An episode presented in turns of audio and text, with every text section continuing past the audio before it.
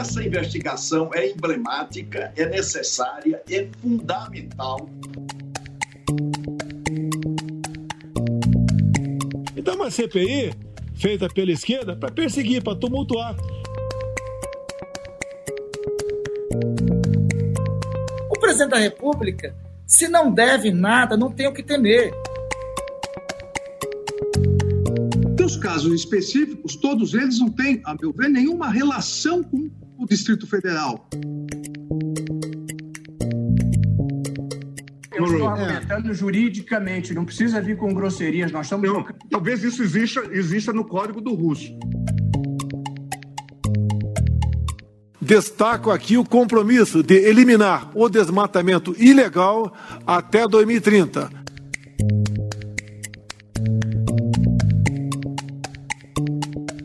Conseguiu mais uma importante vitória contra a Lava Jato. Nesta quinta-feira, o Supremo Tribunal Federal definiu que os processos que envolvem o ex-presidente serão remetidos para a Justiça Federal de Brasília. A maioria do plenário ainda validou a decisão da segunda turma da Corte, que considerou o ex-juiz Sérgio Moro parcial na ação penal do triplex do Guarujá. O caminho para a candidatura de Lula em 2022 está mais aberto do que nunca. E se o dia foi de glória para o ex-presidente, não podemos dizer o mesmo para Jair Bolsonaro. Em um palanque internacional, na cúpula do clima, Bolsonaro adotou um tom mais ameno, encheu a bola das políticas ambientais brasileiras e passou o Pires, defendendo que outras nações ajudem o Brasil financeiramente para preservar a Amazônia. Enquanto tenta vender um Brasil limpinho, Bolsonaro não tira os olhos dos rumos da CPI da Covid. O provável relator será Renan Calheiros, nome que desagrada o Palácio do Planalto. Apoiadores de Jair Bolsonaro contestam na justiça a escolha, com a alegação de que Renan responde a processos. Mas o problema é ainda maior para o presidente, já que a maioria dos integrantes da comissão parlamentar de inquérito é crítica da gestão de Bolsonaro na pandemia. O líder do executivo já analisa usar sua caneta BIC para distribuir cargos com o intuito de minimizar os danos na CPI. Em meio a isso tudo, tem a votação do orçamento. Mesmo após o acordo entre a equipe econômica e o Congresso, a execução do orçamento, dessa peça orçamentária, deverá ser bastante turbulenta ao longo do ano. Bom, esses são os temas presentes e que vamos abordar a partir de agora no Poder em Pauta de hoje, com os nossos repórteres e setoristas de Brasília que cobrem o dia a dia da política e do judiciário. Primeiramente, cumprimentar aqui Rafael Moraes Moura, que cobre o Judiciário. Tá com a gente. Olá, Rafa, como vai? Que semana quente no Judiciário, né, Emanuel? Exatamente.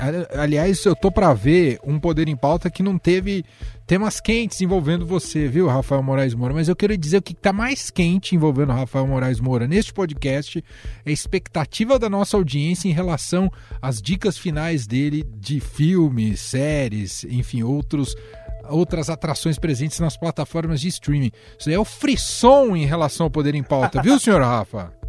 E vamos ter. Eu não abro os envelopes nem decido os vencedores, mas eu sempre tento compartilhar com os nossos ouvintes as minhas experiências, né? Tem Oscar no domingo e vai ter dica hoje pro pessoal maratonar os filmes. Muito bem. Cumprimentar também André Schalders, que segue com a gente. Lembrando que Felipe Frazão está de férias, segue nas suas férias.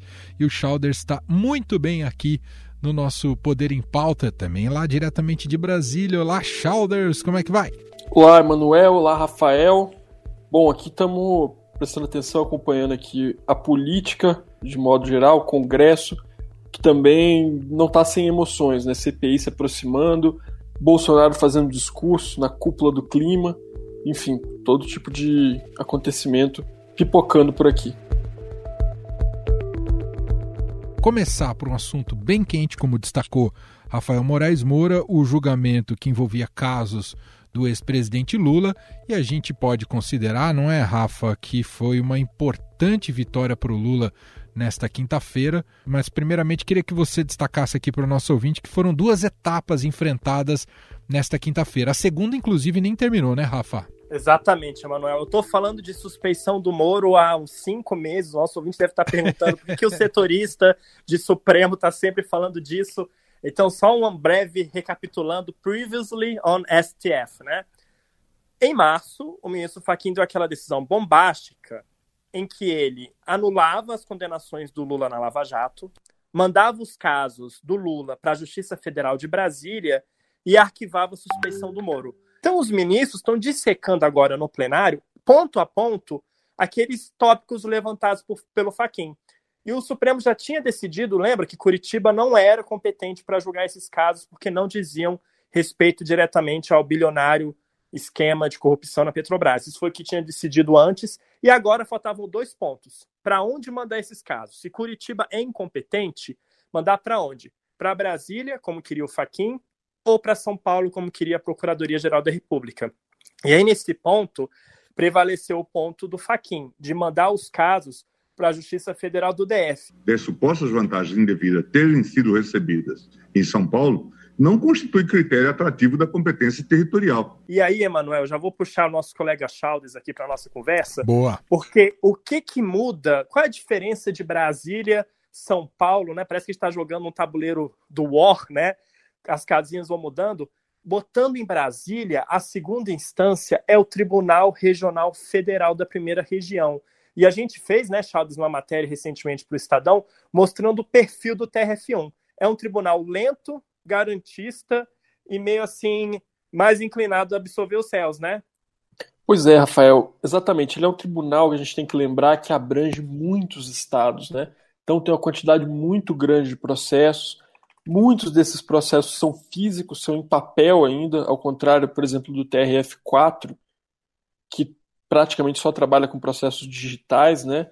O TRF1 é um, é um tribunal que, assim, é, ele é mais anti... ele... o modo de funcionamento dele acaba favorecendo os réus, até por isso, a questão da lentidão e a questão também do perfil dos próprios magistrados, que são ali um pouco mais, eles são um pouco mais é, inclinados a acatar as teses da defesa, né? Segundo os procuradores que atuam aqui no tribunal, com os quais a gente conversou né, nessa época dessa matéria aí. Não, exatamente, Charles. O TRF é um tribunal lento para julgar, de perfil garantista, ou seja, muita gente na Procuradoria-Geral da República avalia que é o tribunal mais político dos tribunais regionais federais. E até um procurador chamou de várzea esse tribunal. É, só para vocês terem uma ideia de qual é o tribunal. O Lula saiu, Emanuel, da Câmara de Gás e foi para o Jardim do Éden. Basicamente foi isso que aconteceu. Então, esse ponto de levar os casos para Brasília venceu, prevaleceu por 6 a 5, e agora faltava o, o, o, tópico mais explosivo, mais delicado, que é a suspeição do Moro, aquele tópico que o nosso ouvinte do Poder em Pauta deve estar, meu Deus, o setorista de Supremo não para de falar nisso.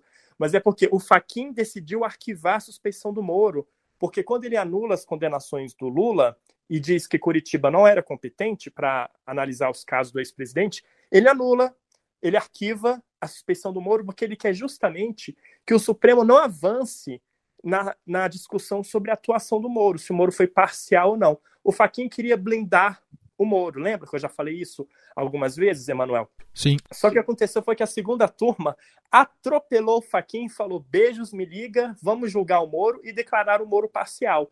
E agora, o que, que o plenário do Supremo está julgando? De um lado, tem o relator da Lava Jato, que decidiu arquivar a suspeição do Moro, e de outro, tem a decisão da segunda turma, que decidiu atropelar o relator da Lava Jato e manter o julgamento da suspeição e declarou o Moro parcial por 3 a 2. O que prevalece? Então, esse é o principal ponto. É uma questão mais técnica, processual, mas que rendeu alguns momentos mais é, bombásticos de bate-boca no plenário. Nós vamos, cada um coloca o seu ponto. O relator afetou ao pleno, é para o pleno. Vossa Excelência sentou em cima da vista dois anos e se acha no direito de depois ditar regra para os outros. Ah, o moralismo é. Eu concedi não, a nada palavra... de moralismo, é só é respeitar. A pátria da imoralidade. Vamos Bom, lá. Eu concedi a palavra a todos. Agora vou exercer exatamente a minha presidência. E agora já tem sete votos no sentido de que, olha, prevalece a decisão da segunda turma. Então, esse resultado, o que, que ele representa, Emanuel? É um duro revés para Lava Jato, para o ex-ministro Sérgio Moro e para o Faquin, porque o Faquin tinha feito essa manobra, essa estratégia, justamente para evitar que o tribunal declarasse suspeição do Moro. e não conseguiu. E o que que isso muda para o ex-presidente Lula? Bom, Moro condenou Lula a nove anos e seis meses de prisão no caso triplex do Guarujá. Foi com base nessa condenação que o Lula foi enquadrado na lei da ficha limpa, foi afastado das eleições de 2018 e ficou preso por 580 dias. E agora? Com Moro sendo declarado parcial, esse processo do triplex foi dinamitado. Nada que o Moro fez vai poder ser reaproveitado. Na decisão do Faquin, aquela que está sendo analisada pelo plenário agora, o Faquin tirava de Curitiba, mandava para Brasília, só que ele falava assim: olha, Brasília, vocês podem confirmar tudo que Curitiba fez, o que aceleraria a tramitação dos processos.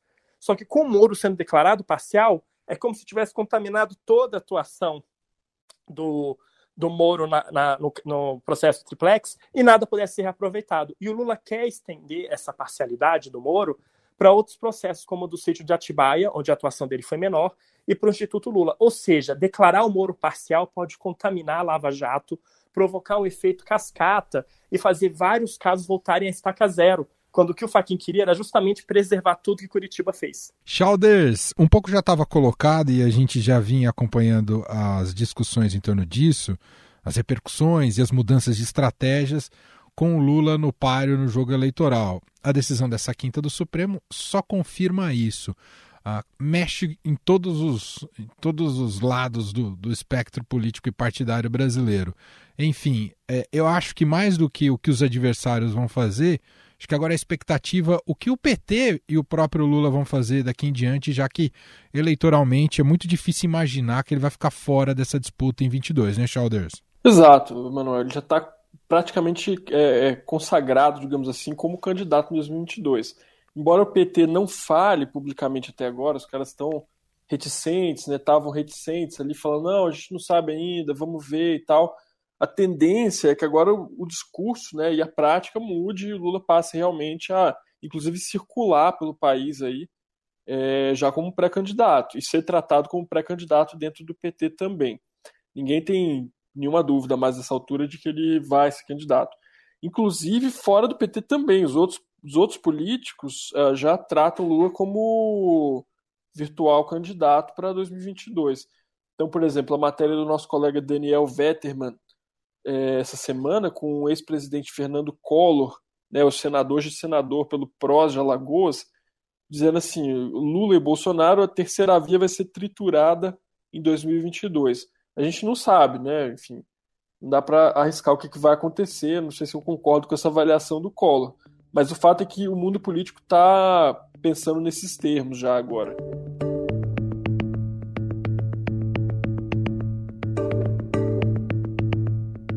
Bom, deixa eu mudar de assunto, porque tem muita coisa aqui na nossa pauta hoje, aqui na conversa com o Rafa Moura, o André Schalders. Schalders, vamos falar um pouquinho sobre a cúpula do clima que se iniciou nessa quinta-feira com o discurso dos líderes mundiais, novos compromissos e havia uma ampla pressão sobre o presidente Jair Bolsonaro, dada a importância do Brasil um importante player nesse quesito e que vinha sendo muito cobrado, principalmente em relação ao desmatamento, queimadas e a política ambiental como um todo.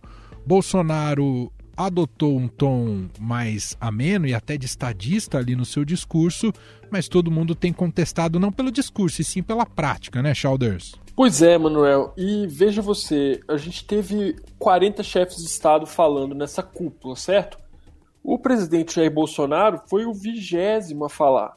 É uma coisa que alguns anos atrás seria impensável, assim, dada a importância do Brasil realmente nesse tema da mudança climática, né? o governo dos Estados Unidos, o presidente Joe Biden, usou essa cúpula do clima para dar alguns recados aí, inclusive para o Brasil.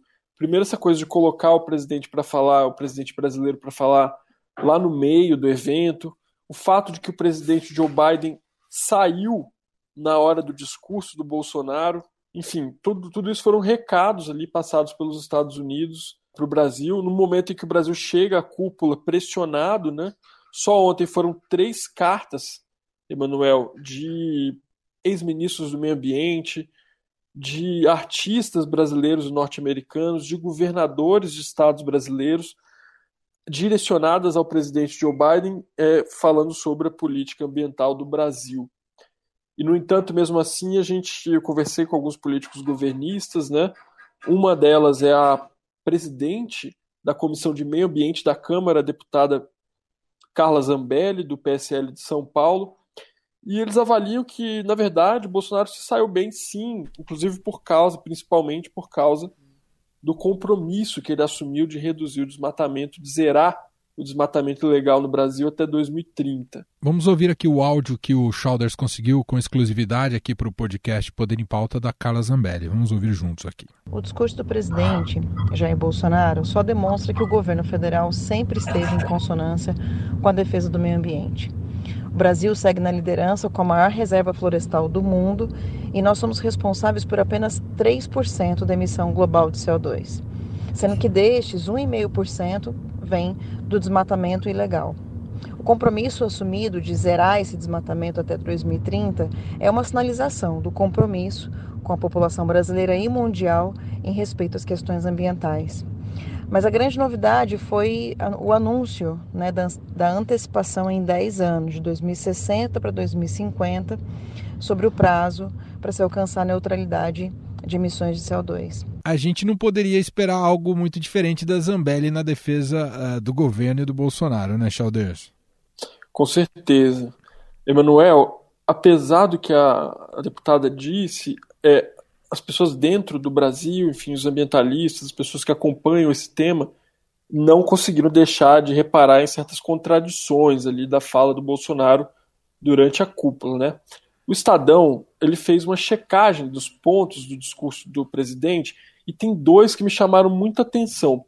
Primeiro que assim, o presidente disse a seguinte frase: Olha, nós produzimos mais utilizando menos recursos, que faz da nossa agricultura uma das mais sustentáveis do planeta. No campo, promovemos uma revolução verde a partir da ciência e inovação. Produzimos mais utilizando menos recursos, o que faz da nossa agricultura uma das mais sustentáveis do planeta. Emanuel, o Brasil é o terceiro maior consumidor de pesticidas do mundo. Nós somos hoje o sétimo maior poluidor do mundo em termos de gases de efeito estufa, sendo que a agropecuária responde por 69% disso. Ou seja, não dá para falar que a nossa agricultura, apesar dela ser importante, apesar dela sustentar aí a economia brasileira, não dá para dizer que ela é um exemplo hoje de sustentabilidade, né? E a outra coisa que me chamou a atenção também, o fato do Bolsonaro mencionar é, metas né, de, de contribuição de gases de efeito estufa a chamada NDC, que é a contribuição nacionalmente determinada, ele mencionou metas da época do governo da presidente Dilma Rousseff. Com metas absolutas de redução de emissões, inclusive para 2025, de 37% e de 40% até 2030. E aí, enfim, o Estadão foi checar lá, realmente as metas foram atualizadas né, nesse ano pelo governo Bolsonaro, só que elas foram, elas foram mantidas e, na verdade, a forma como isso foi feito significa que o Brasil é, é, tem hoje compromissos menos ambiciosos do que tinha naquela época. Ou seja, o Bolsonaro, de alguma forma, ele passou por cima do próprio governo dele é, quando ele mencionou essa questão das metas de, de emissão de gases de efeito estufa.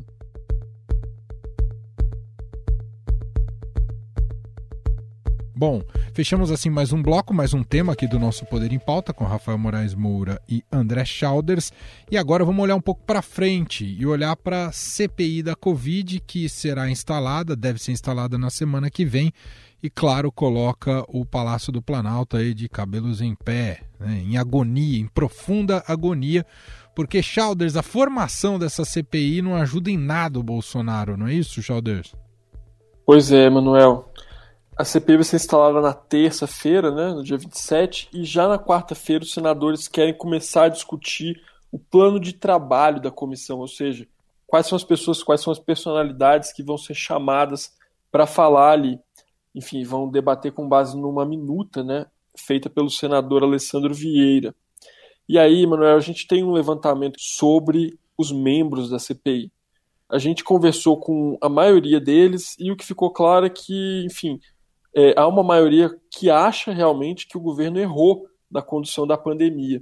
Dos 11 membros, pelo menos seis acham que o governo cometeu erros, que houve falhas, que houve mortes é, inevitáveis, que poderiam ser evitadas, né? Se não deve nada, não tem o que temer. Porque CPI e qualquer investigação, ela não persegue ninguém, ela persegue o fato. O governo está longe de ter maioria nessa CPI, são quatro ali que são mais alinhados ao Palácio do Planalto, e, enfim, o resto se considera independente ou de oposição, que a gente mostra que mesmo esses que são é que se dizem independentes já têm uma opinião que não é muito favorável ao governo ali. O Rafa, a STF espera ser provocado nesse processo da CPI? Isso é mais para frente, Rafa? É muito comum, Emanuel, as pessoas que se tornam alvos das comissões parlamentares de inquérito acionarem o Supremo para não terem que dar cara a tapa, para não terem que aparecer naquelas constrangedoras sessões de depoimento. E tem uma série de precedentes nesse sentido. Então, tudo indica, a gente falou de passar a boiada do Salles, né, naquele vídeo da reunião ministerial, que agora vai ter uma outra boiada em curso, que são os alvos da CPI acionando o Supremo para tentar se livrar do constrangimento de ter que dar as caras e ter que submeter a, a perguntas dos senadores. Lembrando, Emanuel, que já tem uma certa jurisprudência no Supremo de que ninguém pode ser obrigado a ter que depor numa CPI. Já tem decisões, várias decisões ao longo dos últimos anos, que eu levantei aqui para o nosso programa de hoje, mostrando que os ministros já entenderam que ninguém é obrigado a ir para uma CPI e, mesmo que vá para a CPI, ainda tem um direito ao silêncio. Ou seja, a gente estava falando a instalação da CPI da Covid, uma decisão do Supremo. Anulação das condenações do Lula, outra decisão do Supremo. Você vê de novo o Supremo tendo um protagonismo político, né, definindo um pouco desse cenário eleitoral que tanto desgaste provoca na imagem do governo Bolsonaro. Bom, antes da gente partir aqui para nossos nossos destaques, nossas dicas culturais finais aqui do Poder em Pauta de hoje, só um pitaco final que eu queria pedir para você, Schauder, sobre discussão do, do orçamento, você explicasse para a gente esse embrólio. Nessa sexta-feira, quando o nosso ouvinte está ouvindo o Poder em Pauta, a gente pode dizer que tem um orçamento de 2021 aprovado já quase em maio, Schauders? Pois é, Manuel. Uh, o que, que tem de. Pelo, pelo que eu conversei, a gente está gravando na noite de quinta, né? Na noite de quinta não há orçamento.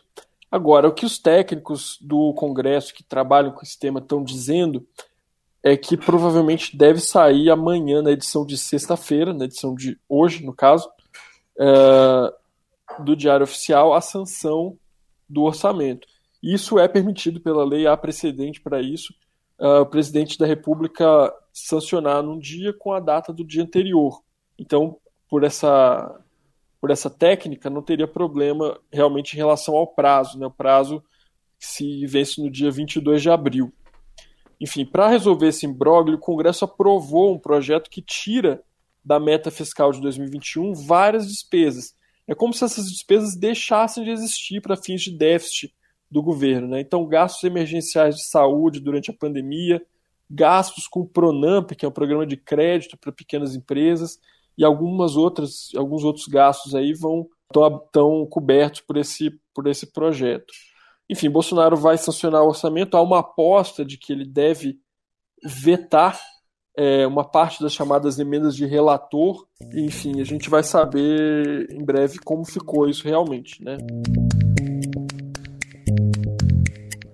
Assim a gente fecha a parte, digamos, mais árida aqui do nosso Poder em Pauta, com os assuntos que mexem com o poder em Brasília e com o país, evidentemente, no legislativo, no judiciário, no executivo. E a gente tenta dar uma relaxada. É sexta-feira, momento final aqui do programa, e o Rafael Moraes Moura é aguardadíssimo pelos nossos ouvintes. Nas redes sociais só se fala disso, Rafa.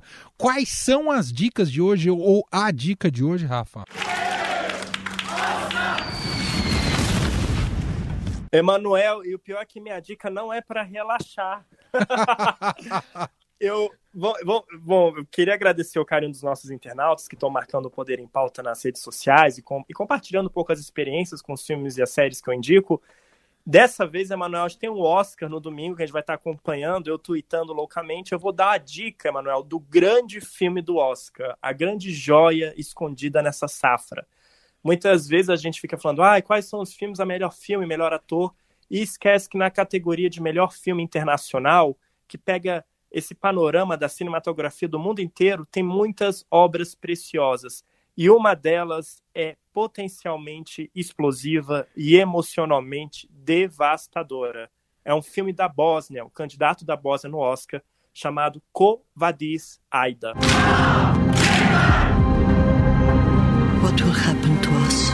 É um drama, Emanuel, espetacular. Eu dou notas para os filmes que eu vejo. É o primeiro 10 que eu dei nesse ano. É o melhor filme de todos que eu já indiquei no Poder em Pauta. Mas não é um filme para relaxar. Ele conta a história real, baseada em fatos reais, de um episódio que é um dos episódios mais sombrios da história da ONU, quando a ONU virou as costas para o que ocorria lá na Bósnia, aquele genocídio, o massacre de muçulmanos na Bósnia. E a diretora Jasmila Zbanik, não sei como fala Bósnia, espero que esteja correto, ela aborda justamente esse episódio. A gente acompanha o Kovadiz Aida do filme, é um Aida é a protagonista. Ela é uma tradutora que trabalha na base da ONU, que participa das negociações de mediação do conflito entre os militares sérvios e a população da Bósnia, e ela vê o desespero, a impotência de não conseguir vencer a burocracia da ONU, a truculência dos sérvios e o destino fatal que vai chegar para ameaçar ela e a família. Nossa. O filme é desesperador, é um thriller, é um filme de manifesto, é um filme político, porque retrata um dos episódios mais sombrios. É até interessante que começa assim: Europa, Bósnia 95. A gente tem que lembrar que a Bósnia está na Europa e de que 50 anos depois do nazismo, a gente teve um novo massacre de pessoas ocorrendo em solo europeu e a comunidade internacional decidiu fechar os olhos. Mas, assim, é um filme que vale, claro, pelo peso da história, do resgate, de fazer a gente ter conhecimento do sofrimento daquelas pessoas, mas como filme, ele é magnífico, porque a interpretação da protagonista é avassaladora. Do you think we are safe here? A forma como a diretora conduz os conflitos, a escalada da tensão. Eu parei o filme no meio, Manuel, porque eu estava tremendo e nervoso. E o final do filme, o epílogo, ele toca em questões muito doloridas, como cicatrizar as feridas de um país que foi palco de um dos maiores massacres da história da humanidade. Ele, infelizmente, não deve ganhar o Oscar. O favorito é o Druk, que eu já indiquei, o dinamarquês. Verdade. Mas é um filme que vai que é um filme para carregar com a gente ao longo da vida. E às vezes eu tô aqui trabalhando e fico pensando, nossa, como tá a Aida hoje, a protagonista do filme, sabe? E faz até a gente pesquisar sobre esse conflito na Bósnia. Tá no YouTube, na Apple TV, por um aluguel de R$ 29,90. Confia em mim, ele vale cada centavo. Muito bom.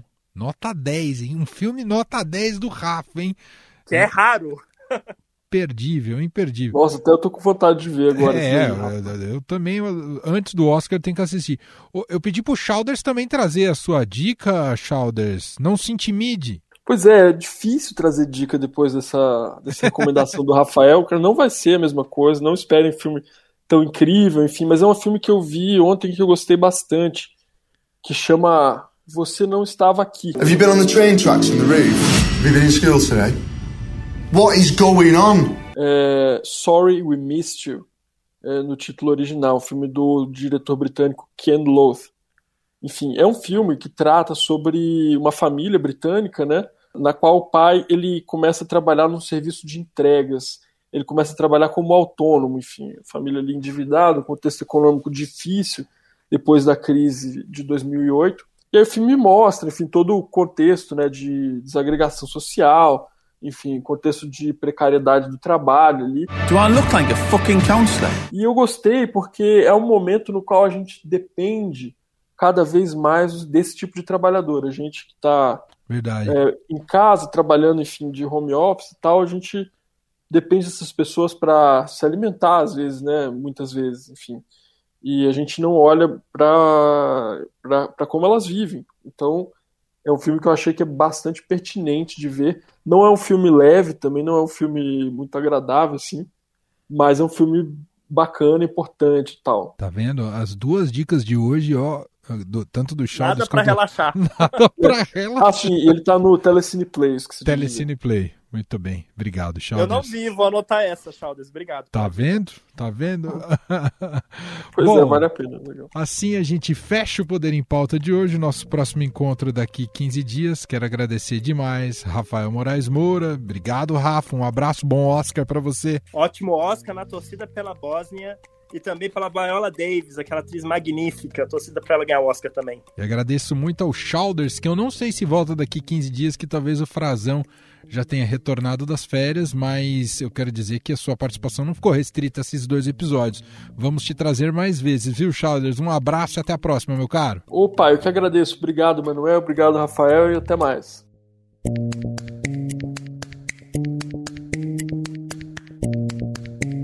E este foi o Estadão Notícias de hoje, sexta-feira, 23 de abril de 2021. Contou com a apresentação minha, Emanuel Bonfim, produção e edição de Gustavo Lopes. A montagem é de Moacir Biasi. O nosso diretor de jornalismo é João Fábio Caminoto. Escreva pra gente podcast@estadão.com. Um abraço para você, um excelente fim de semana e até mais. Vivemos em constante transformação e para ajudar as empresas a estarem conectadas com pessoas, nós criamos o Estadão Blue Studio, uma nova operação dedicada para criar soluções publicitárias inovadoras e orientadas à performance. O Estadão Blue Studio entrega projetos customizados, branded content, publicações e uma série de eventos consagrados pelo mercado. Não importa o tamanho do seu desafio, para nós sempre existe uma boa solução. Estadão Blue Studio, conteúdo de alta performance.